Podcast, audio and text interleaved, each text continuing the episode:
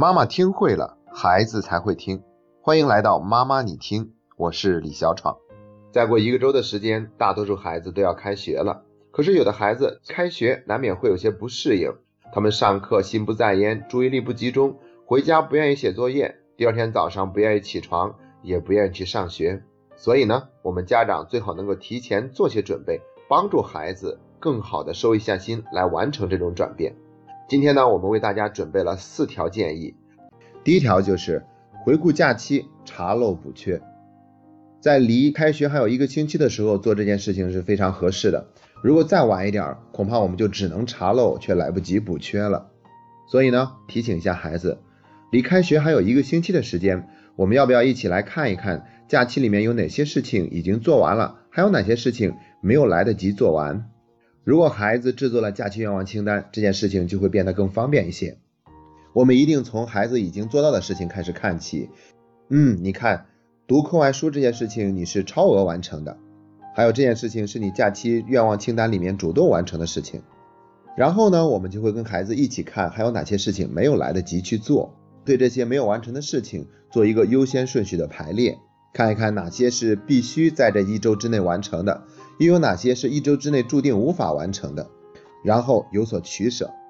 如果孩子有些情绪上的懊恼的话，我们要注意安慰孩子，可以这样对他说：“哎，这件事情也怪我。如果我早一些提醒你，你肯定会完成更多的事情的。”注意，在这个过程中，我们一定是用询问的语气，而不是质问的语气。那如果孩子还有很多的作业没有完成呢？没关系，一般来说一个星期也是足够的。我们今天给出的第二条建议就是来解决这个问题的。第二条叫做调节作息，模拟开学。虽然还没有开学，但是我们可以在家里面模拟开学的作息时间，无论是吃饭还是睡觉还是起床，完全都可以按照开学以后的节奏来进行。所以我们要让孩子早睡一些，早起一些，每天呢多吃一些清淡的食物，多吃一些水果，少一些油腻的食物。而且要增加孩子学习的时间。如果孩子还没有完成假期作业，那我们就可以让孩子在这几天里面集中去写作业。如果孩子的作业已经完成了，我们可以让孩子用看课外书或者提前预习一些功课的方式，让他进入一种学习的状态。每天上午、下午都会有一定时间去学习，用这样的方式来模拟开学以后的节奏。那需要提醒的是。孩子无论是吃饭、睡觉还是学习这方面的转变，都需要有一个渐进的过程，不能一下子就完全做到位。比如晚上睡觉的时间，我们可以让孩子每天提前十五分钟，这样很快就可以调整到开学以后的状态。写作业的时间呢，也是不要一下子就让他在那里趴上几个小时，而是每天都比昨天多上半个小时的学习，这样就会让孩子很容易做到。也会避免因为压力太大而让孩子产生对抗的情绪。如果孩子很难做到提前入睡，我们就可以适当增加一下孩子的运动量，然后在睡觉之前呢，可以用热水泡一下脚，喝一杯牛奶，然后可以看一下课外书，尽量杜绝让孩子在睡觉之前去接触电子产品，这样就会有助于孩子睡眠。早上要想保证让孩子按时起床，我们曾经在孩子赖床不起的那期节目里给过大家一些具体的建议。第三条，展望学习，制定目标。新的学期马上就要开始了，我们可以跟孩子一起讨论一下，在新的学期里面，他会有一个什么样的期望？他想在新的学期里面实现什么样的目标？我们可以问问孩子，打算提高哪一门的成绩？要提高多少？他打算用什么样的方式来去实现这个目标？当然了，这个目标还可以包括孩子的兴趣、特长、个性发展等方面的目标。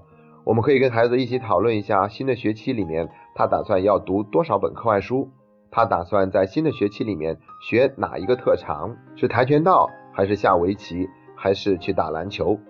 注意，在这个过程中，我们一定要充分调动孩子的自主性，而不能替孩子做决定。同时呢，我们还要照顾到孩子的胜任力。如果孩子制定了一个挺高的目标，我们可以对孩子说：“我当然相信你可以完成这样的一个目标。”只不过你可以先从更低一点开始，如果到期中考试的时候，我们发现目标制定低了，再把目标调高一些就好。